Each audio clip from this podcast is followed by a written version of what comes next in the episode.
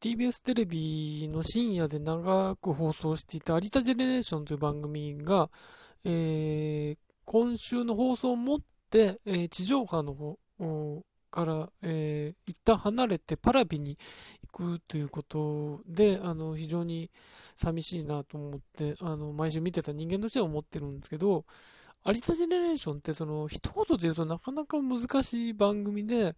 まあ、その、若手の人たちが、まあ、えー、そのレギュラーを競って戦うっていう、まあ、基本的な形はそうなんですけどね、ネルソンズさんとかジェラードンさんとか、最近で言うとコーテさんとか、カエルテさんとかもいて、その、まあ、わかりやすくそのネタに定評のある芸人さんがいっぱい集まっていた番組なんですけど、まあ、それだけ言うとなんか、あのー、他の番組の、まあ、ラインナップ的にも他のネタ番組的にもそんなに差異はないようにも感じるんですけど、やっぱりそこで際立っていたのはやっぱり、いわゆるアングラ芸人会で、あのー、キリンの夏夫さんとか、スルメさんとか、まあ、あの、のも、もう、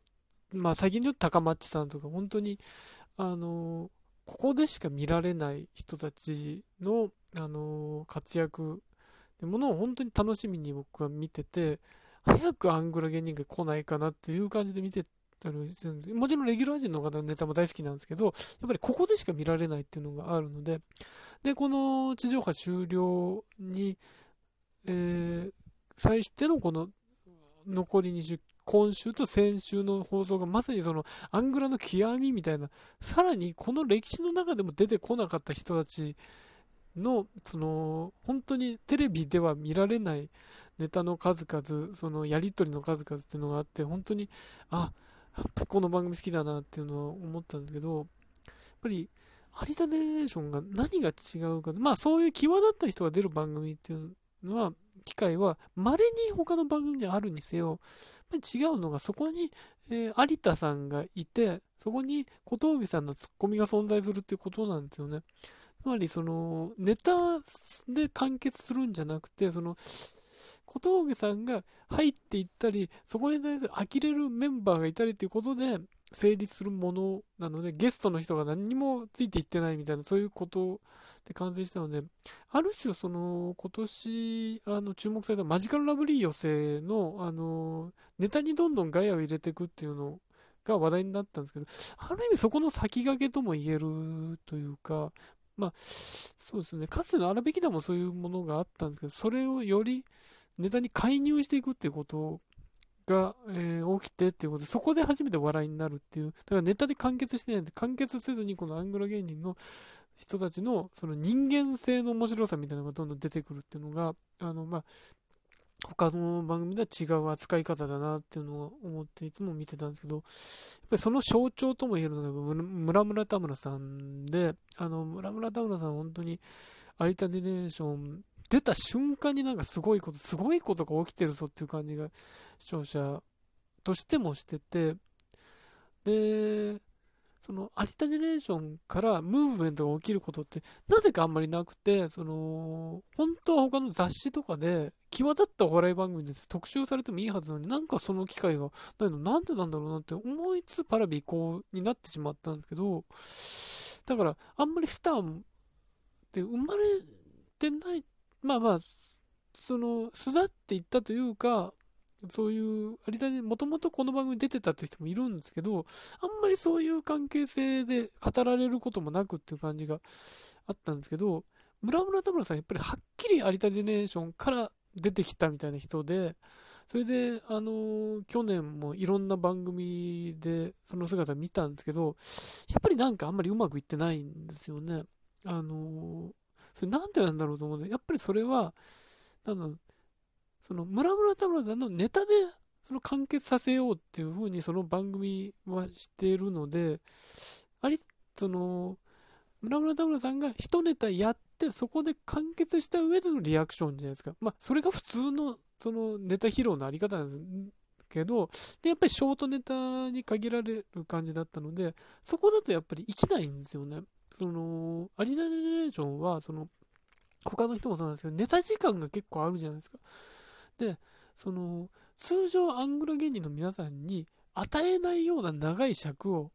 えー、そこに用意して、そこで見ることによって、なんだかわかんないものを見させられていることの面白さっていうのがどんどん出てくるじゃないですか。で、さらにそこに耐えられなくて小峠さんが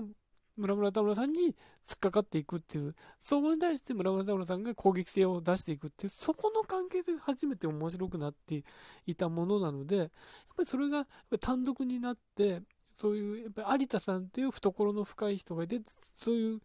この、やっぱり関係性で輝く人なんだなっていうのが分かって、それをあの他の番組で出すのはなかなか大変なんだろうなと思って、それが成功してたのはやっぱり脱力タイムだけなので、えー、まあ、スルメさんとかもそうですけど、やっぱり有田さんにしか活かせないみたいなところがあるんですよね。だから、あのー、本当に唯一無二の場というか、そういう、なんか、一人では立ってられないけども、そういう何かいろいろな人がそこに対して愛を持って接する人がいてっていうことによって、一気に輝いていくみたいな、そういう場だったので、あの、それが本当に月曜日の25時代っていう、ものすごいいい枠でやってたっていう、本当に奇跡的なことではあるんですけど、本当はもっと深い時間のテイストなんじゃないですか、アングラ芸人の世界って。そういうことのなんか奇跡っていうのがあって、ああ、でも、それが地上波でなくなってしまうっていうのああ、それも許されないのかっていうことを思いつつ、やっぱりお笑い番組が増えてきた中で、お笑い番組がまた脚光を浴びた中で、逆にこういう雑味のあるものっていうものが許されなくなるのかなっていうのがあって、それはすごく残念なんですけど、まあ、あ有田さんの新番組が始まるということで、そっちもまた期待してるんですけど、まあやっぱりこういう人たちが地上波で出ることはなかなかないので、昨日のシシドビシャツさんとか本当にすごくて、あの、本当に、これ、どこのオーディションで受かるかって考えたら、有田ジェネレーションでしか受からないと思うんですよ。そこのやっぱり凄さみたいな、あるなって。やっぱり、その、ドキュメントなんですよね、結局。その、そああいうネタをやっていること自体がドキュメントになってきての面白みっていうのがあって、だからネタ番組っていうカテゴリーじゃなかったんだろうな、リタネーションはって思うんですけど、だから、あのー、でもそれはやっぱり、できれば地上波であって存在してほしいっていうのはあるので、なんとか、